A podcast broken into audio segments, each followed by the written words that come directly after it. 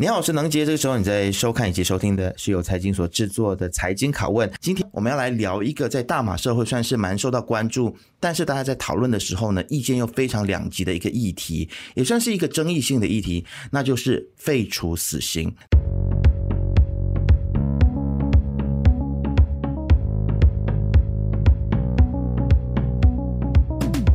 那我想在今天的节目的一开始呢，来先跟大家做一些背景的介绍好了。那我们知道说，最高元首陛下在二零二三年七月四号的时候已经预准二零二三年废除强制死刑的法案，以及二零二三年检讨死刑和无期徒刑联邦法院临时权限法案。那这代表着什么呢？它其实就代表着说，法庭它就拥有这个酌量权呢，去决定判决一个罪犯是否要判他死刑哦，或者是要判他无期徒刑，或者是。这个判决监禁不少于三十年，或者是不超过四十年等等啊。那其实，在过去的十一月十四号呢，联邦法院就审理了十一名的囚犯，那么其中有七名呢是判死刑，四名他原本的这一个判刑是无期徒刑。那在这个上诉审理的时候呢，有十名的这个刑期呢是改判为三十年，那其中一人呢已经是服刑二十四年，所以当天就释放了。但是，其实现在民众最关注的还包括了目前人在澳洲涉及谋杀蒙古女郎阿丹图亚的这个前特警西鲁。那大家都在讨论说，能不能够把他就是让他被遣返啊，或者是被引渡回来马来西亚。那么今天在这一集呢，我们就请到了这个反死刑亚洲网络执行委员姚兆颖律师来到我们的节目当中，跟我们来谈一谈说有关于这个强制废除死刑对于司法的整个影响，以及废除死刑。目前对于我们的这个社会来说，其实这个接受度有没有进步一点点呢？还是说大家还是很反弹？以及未来它将会如何继续的发展下去？那这些其实也是我个人非常想要知道的一些课题啊。我们先来请啊姚律师来跟大家打个招呼。嗨，大家好。是好，其实姚律师，我真的非常好奇啊，就是、嗯、呃，你是什么时候才开始加入这个争取 face 的行列当中的？我大概是十多年前，我其实就是一个普通的律师。那我有参加一些社会运动啊，参加了人文图书馆啊，参加了这个龙雪华堂民权委员会。那我记得有一天我在法庭等待我的案件被呃叫的时候，有一位朋友。啊，他是一名记者朋友，他打电话跟我说，马来西亚有一名年轻人啊，在新加坡因为贩毒被判死刑，已经走到最后的这个司法程序，已经不能再走下去了。那但是他的那个申请特色的那个程序出了很多的问题，那他的律师想要来马来西亚。就是争取这个马来西亚人民的支持，对他就是要求新加坡总统的特色。嗯。那我听了之后，我觉得这个案子是可以接下来的。那我们就用民权委员会的名义开始了这个救援杨伟光案件。啊、呃，最后我是从这个时候开始。当然那时候我对。死刑不是讲说每一个律师或者每一个人对死刑的课题都非常的掌握。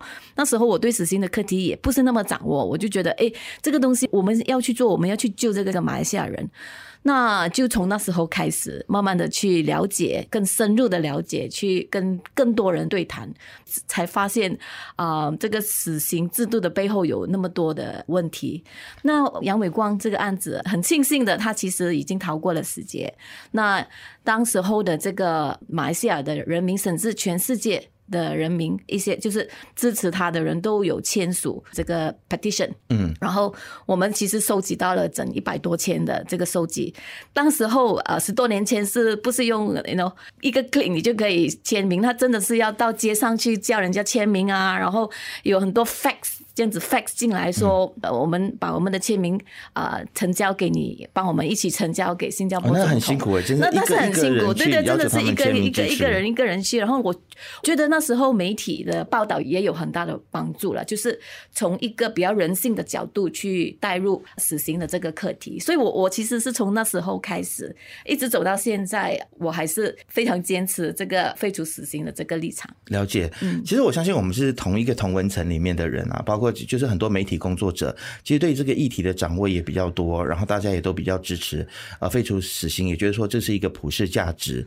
但是其实呃跨出我们的同温层以外的话呢，会不会也有一些人对你有一些质疑？他说可能会有人说，你身为一名律师，你是应该捍卫正义啊啊，要这个惩奸除恶啊，那为什么呃你就是还要来争取废除死刑？可能会让一些可能他本来应该要受到惩罚的人，他反而逃过一劫。有人这样质疑你吗？我我那时候做这个杨伟光案子的时候，确实是收到了一些电话。呃，我自己那时候也非常震惊，直接打电话给你，直接打电话给我，因为我是主要的发言人，所以我的电话其实是就是流传出去了，所以有人就直接打电话给我。当时我也被吓了，被震了一下。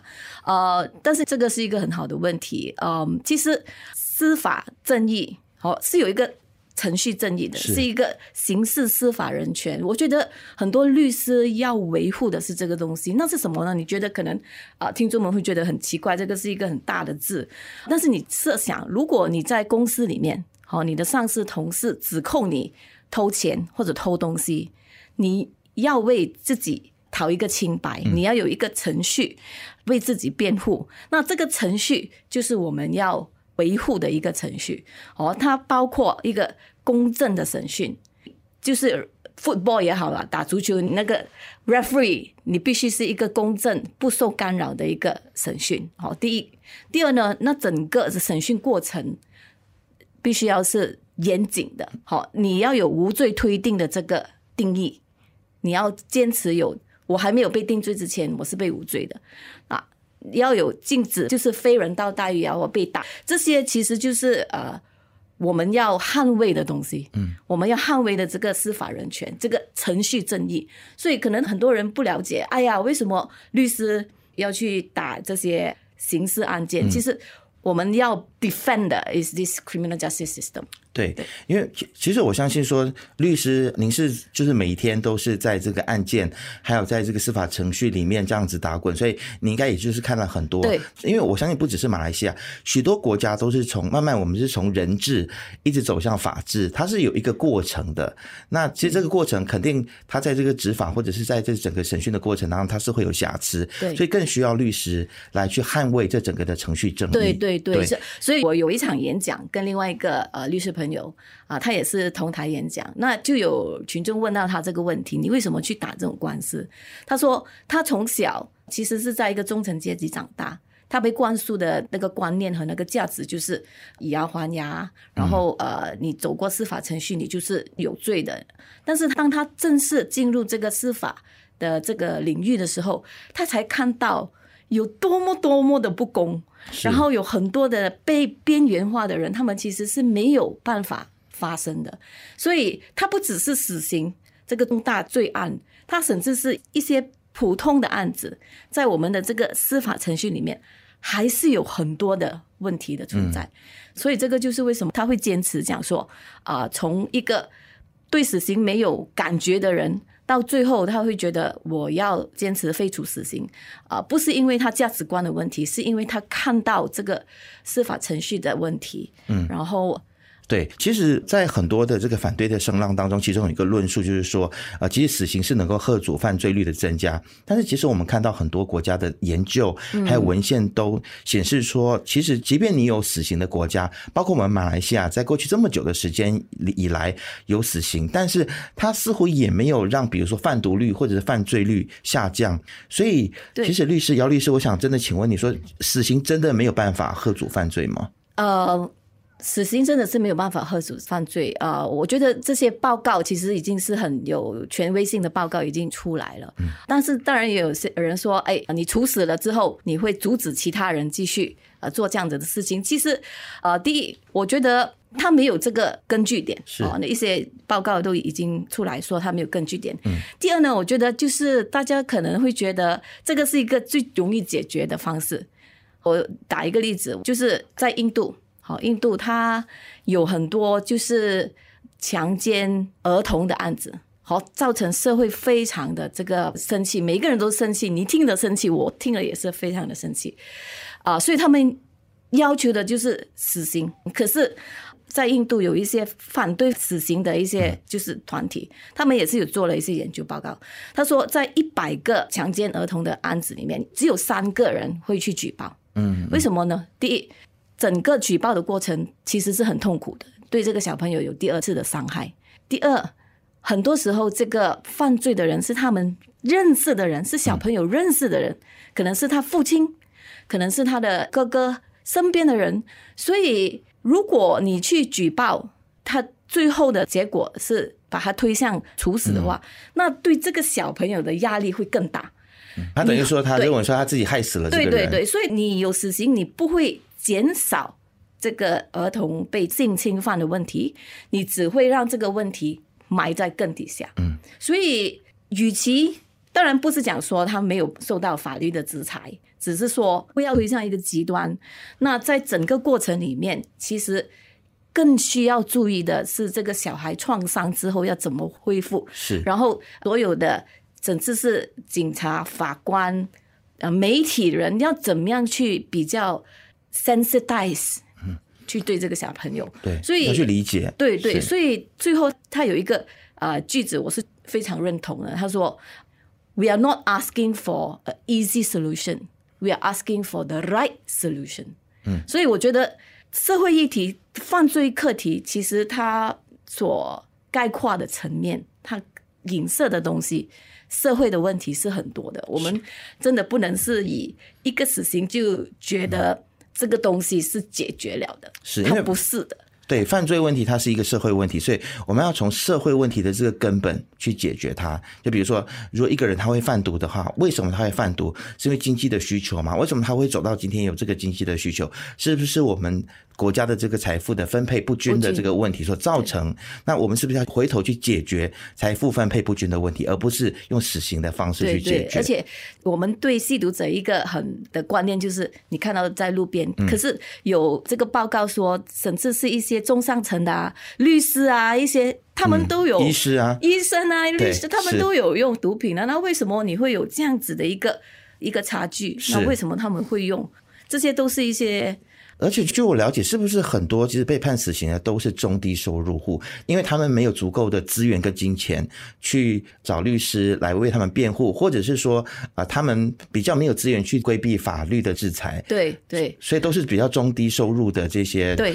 社会底层的人，社会底层的人，对、嗯、对，所以这个已经是明显的一个在社会当中的一个不公义的一个情况，这样子。但其实死刑还有另外一个状况，就是因为我们可能司法的不健全，所以可能有一些人可能被误判。嗯，对。那他如果被误判的话，那他被判死刑，那等于就是他是被冤枉的。这样子被冤枉的案例，在我们马来西亚还算多吗？这是很公开的话，我其实还没有看到。主要的原因是，当一个案子上诉完成了之后，很多时候律师就 close file，然后家人也没有再请，所以他们不会一直去翻案啊。但是我给一个实在的例子，这个也是我就是有部分参与的一个案例了。有一个呃韩国学生来马来西亚。念书，他租了一个房子，跟他的室友一起住了一间房子。那有一天，他就懵懵懂懂睡觉之后，给人敲门，就是警察来收房子，他就开门，十名警察，扫毒组的警察进来，走了一轮之后，没有发现任何东西，他们离开。十五分钟之后，这一堆警察再加上他的室友一起又进来。就在那个厨房里面收到毒品，然后就啊提控他啊贩毒三十九 B 死刑。那在这个司法程序走的时候，律师团就去了这个公寓，要求看那个电梯的 CCTV。这个电梯的 CCTV，他就看到第一次是的有十个人上去，第二次有十一个人上去，然后又有一个多了一个人拿着一个纸袋，律师就当众录影了那一个 CCTV。第二天他回去要跟那个管理层拿这个 CCTV 的时候，管理层说没了，CCTV 二十四小时之后没了。不过还好，律师已经把它录了下来。所以他在法庭呈这个的时候，他这个第一个证人就是整个 raiding officer 的头，就问他说，当时有几个人在电梯里面？他说十个人。律师问，真的是十个人吗？是十个人。你看对上天。那种说保证，保证是说是是不是十个人？十个人吗？他说是，然后那个律师就说好，我要休庭进去法官的这个 chamber，然后给他看这个，结果那个检控官还是不要 drop the charge。嗯，到第二天，律师团说我们要提供一个 contempt of court，因为你在法庭上公然的这个讲骗话，那时候他们才把整个 case drop 掉。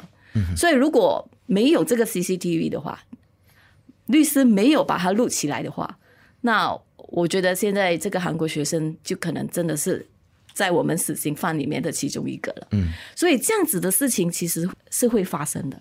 嗯，他也发生过很多次。我们也发现这一个团队，呃，这个扫毒组的这个头，他其实之前也少了，就是有二十多个死刑犯贩毒的，也是在他的这个调查底下啊、呃、被定罪的。所以你觉得？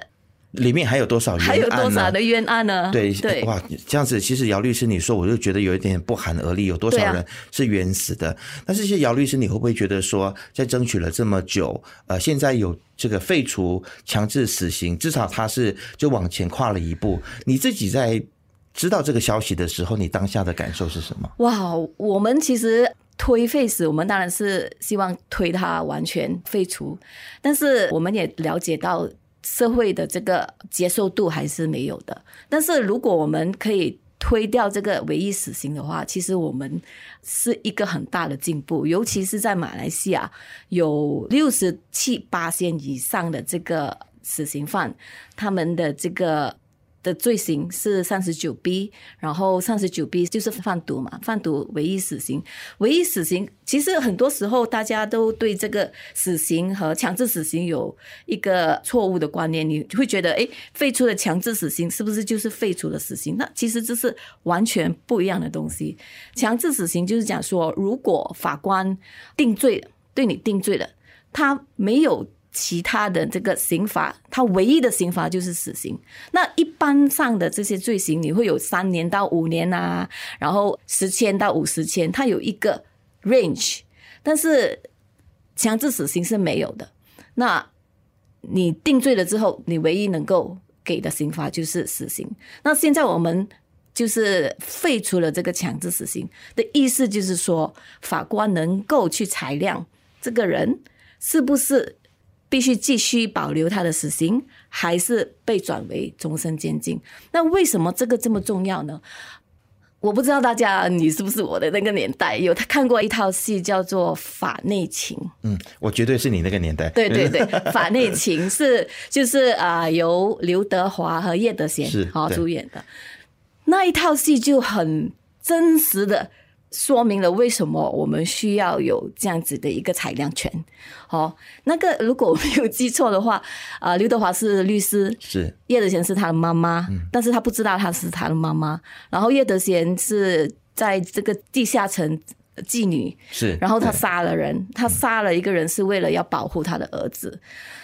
所以当时候的就是你杀人是动机有了，你的这个动作也有了。在法律上，你就已经是定了罪，你逃不过。但是你要裁量，你要判下他死刑是否是适合或者是适当的这个刑罚的时候，你就要考量他为什么，他的背景是什么，他会不会有呃 rehabilitate 的这个可能性？嗯，好。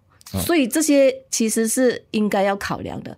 那在这个司法程序里面，在印度也好，在英国也好，死刑它不应该是首选，它应该是最后的一个选择。哦，这个是我觉得这一次我们马来西亚废除了强制性死刑之后，让法庭法官有这个裁量权的时候，我们要推动的一个论述：死刑不应该是首选。它应该是最后的一个选择。了解。好，那其实姚律师你说到说这个可被教化这件事情，其实，在我们邻近的国家，我们看到像在台湾呢，他们也是一直在推 Face 嘛，那就有很多民众，他们就可能会冷言冷语，包括台湾的民众也是这样子，就是说啊，你看啊，就是又说这个是可被教化的啦，啊，他是可以被改造的啦，所以又不判他死刑，这样子他不是就是逃过一死嘛？这样子，那很多人也可能会觉得说，这样子就会用纳税人的钱一直养着这些罪犯，对于这样子的一个观念。其实姚律师，你有什么要想要对大家说的呢？就是一个人是不是能够可被教化，这是很难一般人能够去去理解、去理解或者去谈的。这个真的是非常个人，他也是呃关乎到一个人的背景啊，然后他在监狱里面的那个行为所受到的一些教育啊那些东西，所以这个东西很难谈。但是你讲说嗯、呃、浪费纳税人的钱，我是觉得怎么说，我们其实不应该用金钱去衡量一个生命啦。在美国，他们就有很多的研究讲说，因为你有死刑，你要用很多的钱去请律师，然后要有一个很好的 investigation，这些东西其实加起来的钱会更多，嗯啊。但是如果你没有死刑的话，就不会走到那一步，那一步，你不会浪费这么多多的资源，对，对法庭的资源、律师的资源、人民的资源，所以啊，你就把它放在里面关二三十年。教化，然后再重新，you know, 出来这样子。我有一点点比较不专业的见解啊，就是可能说某一些人，他可能他本来他所接收到的社会资源就不多，他可能就是中下阶层，社会本来就对他不公平，所以他今天走上了一个可能需要去贩毒或者是需要去犯罪的这样子的一条路。所以，如果我们今天用一些的社会资源啊，就算是我们纳税人的钱去补偿他，或者是去教化他，嗯，去看看他他能不能够改变，那其实我觉得。每一个生命都是很宝贵的，嗯、对我我觉得这个还是值得的嘛。是是，是。还是值得的，其实就是就是用根本的问题去解决了。是，但但是还是有一些可能受害者的家属，他心里是没有办法过去这一关啊。很多可能他的亲人、孩子，然后对，就眼睁睁的看他被谋杀，然后这个加害人他还不被判死刑的时候，所以对很多家属他是没有办法过去的。对对，这个我肯定是理解的，嗯、肯定是理解的。但是我是觉得，呃，这每一个受害家属。他们要怎么样走过这个东西，然后需要一个怎么样的资源，嗯，这个是很重要的。是，而而且还有一个还有一个问题就是说，如果加害者他真的是被判死刑了，那你心中的那个重担是不是真的能够放下，也是一个问题。对对对，我就觉得说，有时候我们社会大众呃一直要求死刑，就是因为我们觉得我们站在被害人家属的立场，觉得他们都要死刑，可是。是不是真的每一个被害人的家属，他们都要求死刑？死刑是不是就能够缓解了他们的伤痛呢？这也未必。其实啊、呃，我就有看过一个画面啊、呃，在伊拉克，就是那个死刑犯要被吊的时候，被害人的母亲，当然加害人的母亲就很伤心，一直在那边哦，你不要吊死我的孩子。那加害人就是被害人的妈妈。他也跑过来讲说，两个妈妈就抱在一起，然后就讲好了，我也不想另外一个母亲失去另外一个孩子，所以不是讲说每一个被害人家属，他们我觉得社会不要把这个东西放在他们的身上，那么他们如果是可以的话，这个社会省那个制度应该要有让他们发声的这个机会。了解。好，那么姚律师其实现在已经是走到了这个呃废除强制死刑了嘛？那接下来你是不是还要就是剩下最后一里路啊？你们是否要去继续的去推动呢？是我们都会继续去推动这个全面废除死刑啊。是，当然那个方式怎么推动，那是要去想，因为现在我们有很多的那个罪行都有死刑嘛，所以。可能就把这些罪行减低到只剩下，比如讲谋杀，嗯，然后在这个过程，就是定罪之后，我们要刑罚的这个过程里面，我们也要设立这个司法制度，讲说死刑是就是最后的一个选择是啊。如果他是这个最严重罪行，然后什么一定要跟得上这个国际的这个人权的准则，是。然后最后对我来说，当然是。全面废除死刑，这是我们最终的这个目标了。了解。那最后的最后，我想问的就是说，现在比较大的阻力呢，其实是来自政府内部，还是说是来自民众呢？因为感觉上很像政府现在是蛮有这个政治意愿要去推动。那是不是比较大的阻力是来自这个？就是其实很多人讲说。废除死刑就是要看群众的意愿，然后又有人说要看这个政治意愿。嗯啊、呃，其实我是觉得政治意愿是很重要的啦。是啊，因为很多这个 public opinion 它其实是会转的。嗯，你如果问，就看政府怎么去宣导，对不对？怎么去宣导？然后其实很多人他会是中间的。嗯，啊，有一部分的人可能觉得死刑一定要保留。有一部分的人好像我们这样子是觉得，哎，死刑应该全面被废除。但是其实有很多在中间的，他们会觉得有一些案子应该，有一些不应该，有一些罪行应该，有一些罪行不应该。所以它不会是一个很定型的，它是走动的。所以你问 public opinion 的时候，实际啊，你怎么问那些问题都会影响。这个 public opinion 的最终结果，所以我觉得，如果政治人物要用 public opinion 来决定他们推不推动废除死刑的话，很难。嗯，在英国七十八线以上的人同意死刑的状况下，他们还是废除了死刑。是，所以我觉得政治意愿是非常重要的。当然，同时我们也不能否定说，我们必须要继续的跟社会大众。交流、去沟通、去沟通，是没错。对，很多时候呢，其实姚律师，我都觉得说，我们真的只得靠自己啊。因为其实对政治人物来说，他可能要顾及他的选票嘛，所以他可能是认为说这个 public opinion 非常重要。但是政治人物也不要忘记了，你是有影响力的，你是可以去跟大家沟通，也可以去影响民众的。我觉得政治人物真的要鼓起勇气来做对的事情。好，那今天非常谢谢姚律师来到节目当中，跟我们聊了这么多。那如果这个 Face 以后还有新的进展的话，我们再请你回到节目当中来跟我们聊。好，好谢谢姚律师，谢谢你，谢谢 BFM。财经拷问是 BFM 财经所制作的节目，你可以在财经的官网 c i j i n 点 m y BFM 的网站以及手机应用程式以及各大播客平台听到我们的节目。我们下次见喽，拜拜。